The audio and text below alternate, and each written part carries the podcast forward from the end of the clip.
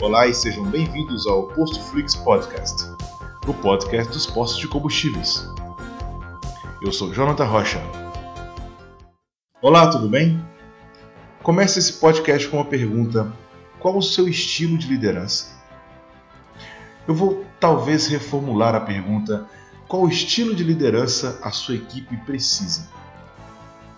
Todos os funcionários são homogêneos, ou seja, eles pensam igual, eles trabalham da mesma forma, eles tiveram os mesmos valores, os mesmos princípios, as mesmas oportunidades, é, vieram do mesmo bairro, da mesma rua, é, conheceram as mesmas pessoas, tiveram as mesmas influências, gostam das mesmas músicas, se dão bem com todo mundo. Enfim, sua equipe é homogênea? Acho muito difícil que seja. Se for, você pode ter um problema, mas isso é um assunto para outro podcast. As equipes, de modo geral, são heterogêneas, cada uma do seu estilo, cada uma da sua forma, cada pessoa pensando do seu jeito de acordo com aquilo que acredita ser verdade, seus valores, princípios, seus conhecimentos, nível intelectual, cultural, social, é, interação com outras pessoas. Pensando assim, a pergunta deve realmente ser refeita. Eu não quero saber qual o seu estilo de liderança. Eu quero saber qual estilo de liderança deverá aplicar a cada tipo de liderado. Nesse sentido, a liderança situacional é excelente. Uma ferramenta brilhante que nós vamos aprender agora. A ideia da liderança situacional é se adaptar diante das situações existentes dentro do ambiente de trabalho, se adaptar às pessoas. Ela deve conhecer cada um dos estilos de pensar e agir dos seus colaboradores. Dessa forma, ele consegue entender os comportamentos de seus liderados e assim consegue potencializar as características de cada um, sempre com o objetivo de melhorar a eficiência e o resultado final.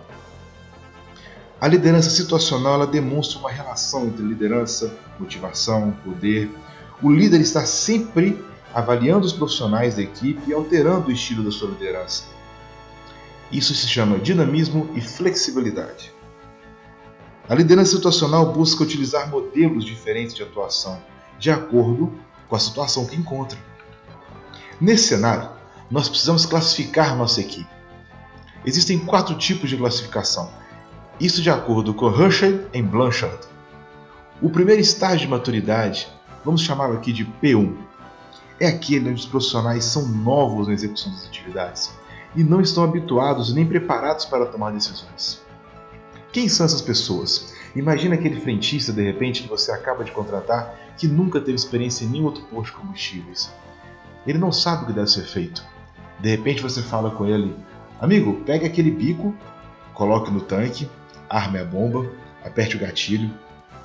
Já parou para pensar que ele não sabe o que é um bico? Não sabe como colocá-lo dentro do tanque de combustível? Não sabe programar uma bomba, apesar de ser muito simples. É simples para você que tem 200 anos de posto de combustíveis, para ele pode ser algo muito complicado de ser feito a princípio. Esse é o P1. Agora não se engane. De repente esse profissional adquire uma certa experiência e você decide transferi-lo para a lubrificação de veículos. Quando ele chegar na troca de óleo, ele é um P1 novamente, porque ele não conhece a atividade, ele não sabe o que é um bujão, ele não sabe como escoar o óleo, ele não sabe que o ideal seria aguardar o carro estar um pouco aquecido para poder fazer essa retirada do óleo velho do veículo, enfim, coisas que são básicas, mas ele não sabe. Ele volta a ser um P1. Estando claro o que é um P1, vamos pensar então no próximo estágio, o P2. O P2 é aquela fase onde o profissional já desenvolve alguma experiência na execução da atividade mas ainda tem algumas dificuldades. A dificuldade nesse caso se dá pela falta de entendimento. O interessante no caso do P2 é aumentar o nível de comunicação e explicar talvez por que, que ele faz algumas coisas. Já para perceber que muitas vezes vocês fazem algumas coisas que não sabem por quê? O padrão de várias companhias, e eu trabalhei na maior delas, exige que você indique para o cliente a bomba onde ele será abastecido. Por um acaso vocês sabem para que isso serve? Se não sabem, devem entender. Se não sabem, devem buscar conhecimento e transferir ao seu funcionário. Nada, absolutamente nada é à toa. O nível de comunicação deve ser elevado para que ele entenda a importância de cada gesto, de cada procedimento, de cada etapa do processo que ele desenvolve. No entanto, ele ainda é uma pessoa nova na atividade e precisa ser acompanhado de perto, ou seja, o acompanhamento da execução, tanto do P1 como do P2, são altos. É necessário ficar próximo do processo para evitar que ocorra alguma falha. Afinal de contas, a falha é sempre do líder. Lembre-se disso. No P3, nesse ponto a atividade já está dominada. Ele sabe o que deve ser feito e vamos combinar: alguém na sua cola acompanhando tão de perto tudo que você faz não é algo tão agradável. Você deve ter passado por alguma situação dessa onde você dominava a atividade e o seu chefe, mesmo assim, não largava do seu pé. Chato, não é mesmo? Bom, é o P3. O P3 sabe a atividade, ele domina o que deve ser feito, já entendeu como é que funciona. Está prestes a atingir outros níveis de evolução, outros níveis de atividade. Deixe ele trabalhar. Mantenha a comunicação alta. Estimule esse profissional a te entregar cada vez mais. Por fim, nós chegamos ao P4. No P4, ele é um profissional que tem amplo conhecimento sobre o que deve fazer. Está altamente motivado a executar. E, caso esteja numa posição de liderança, tem autonomia para poder resolver. Aí entra o seu trabalho, o trabalho da delegação. Ele está pronto. Pronto para receber tarefas mais audaciosas, pronto para talvez até mesmo tomar decisões de acordo com o seu nível hierárquico, claro. Esse profissional está pronto para poder resolver seus problemas. Não precisa de controle e não precisa de comunicação. Reforço, está pronto. Delegue, coloque um deadline, aguarde os resultados, acompanhe junto. Esse é o profissional P4. A pergunta que eu deixo para vocês: qual o melhor? O P1, o P2, o P3 ou o P4? Eu garanto para você que algum desses perfis vai te transmitir maior segurança em liderar. Você vai ter mais facilidade em liderar o P1, por exemplo, se você for uma pessoa controladora, bem fixa a processos. Você vai ter mais facilidade em liderar o P4 se você, por exemplo, for um líder que gosta de delegar, que tem um alto nível de comunicação. No entanto, a sua equipe é heterogênea. É necessário que você desenvolva habilidade para lidar com todos os quatro tipos de profissionais. O primeiro passo talvez seria mapeá-los.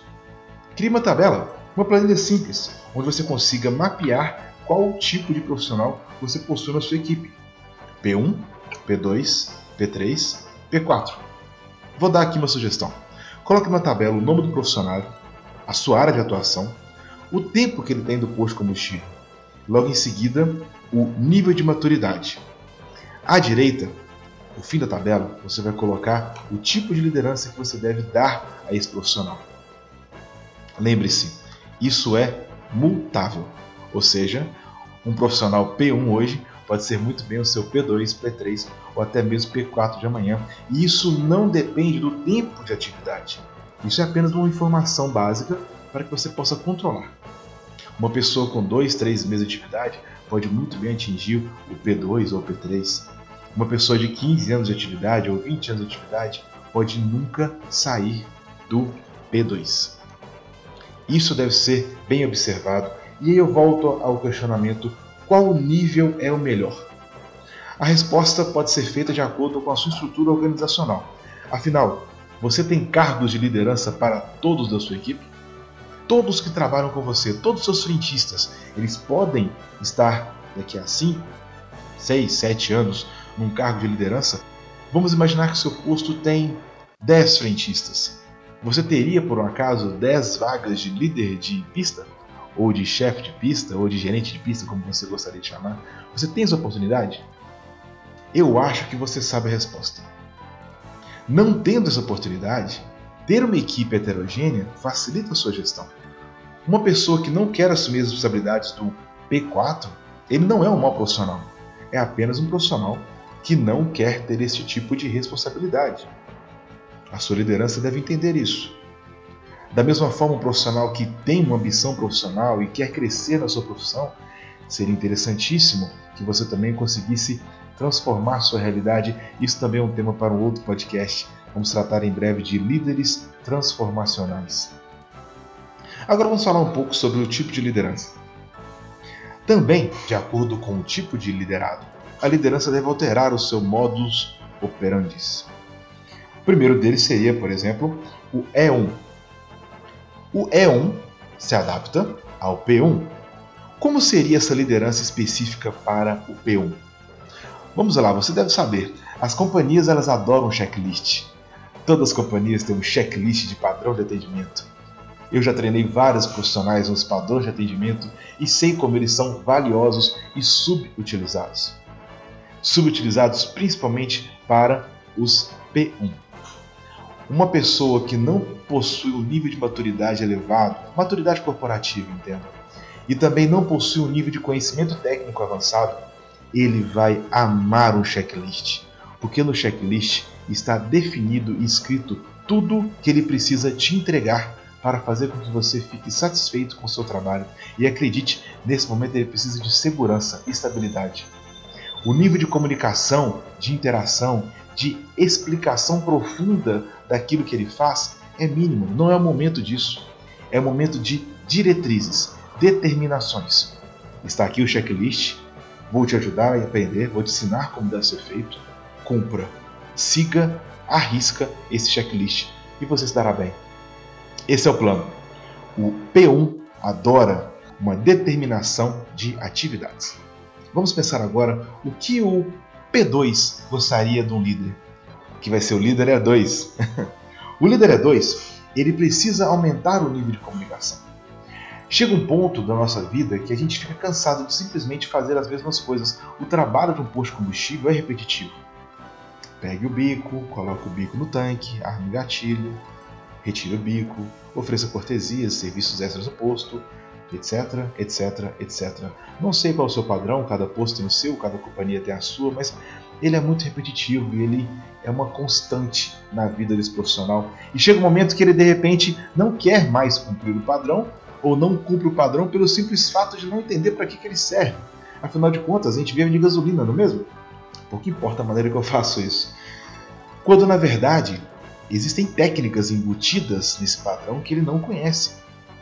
Cada um dos gestos do padrão de atendimento possui uma função específica que induz, conduz e incentiva o cliente a adquirir, melhorar o mix de produtos e também de conhecer novos produtos ou serviços do posto de combustíveis.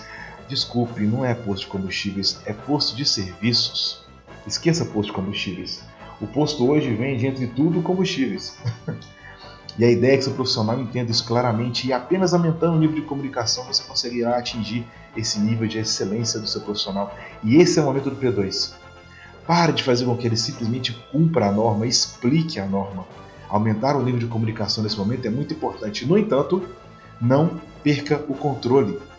Ele não atingiu o nível de maturidade ao ponto de você deixar de acompanhar sua atividade. Continue fazendo seus clientes ocultos. Continue fazendo o seu acompanhamento checklist. Continue cobrando resultados de muito perto, prazos curtos, metas curtas, tangíveis.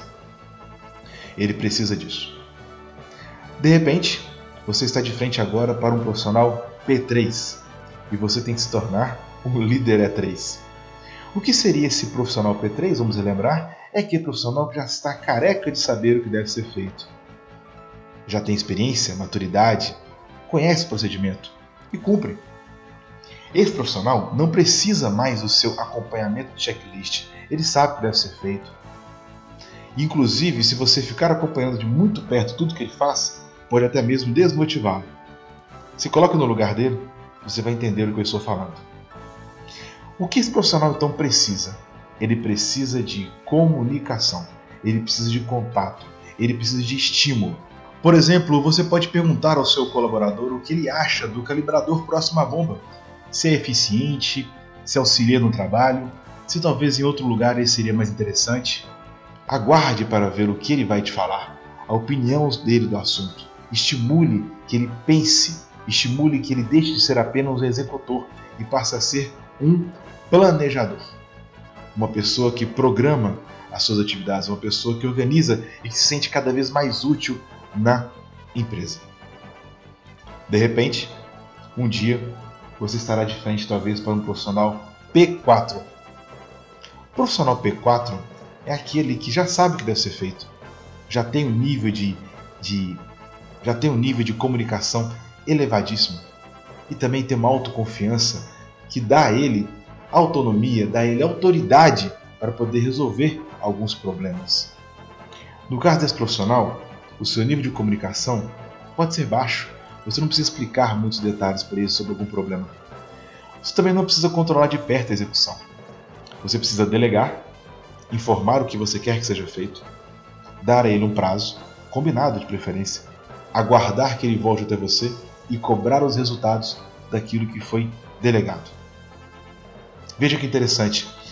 Eu disse como se fosse o mesmo profissional subindo da escala 1 até a escala 4.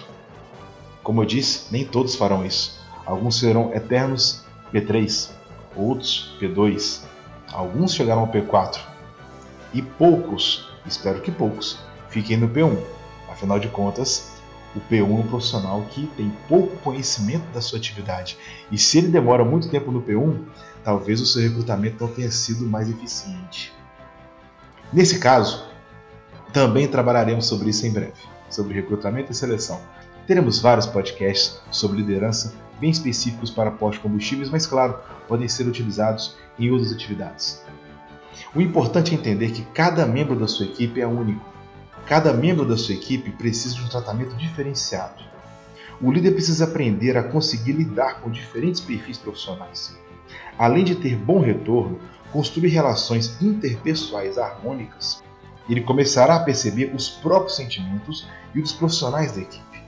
O líder situacional é capaz de enxergar maneiras de lidar com as consequências do momento, mantendo motivação e dando sempre muito suporte à equipe. O líder, afinal de contas, não deve ser servido, ele deve servir.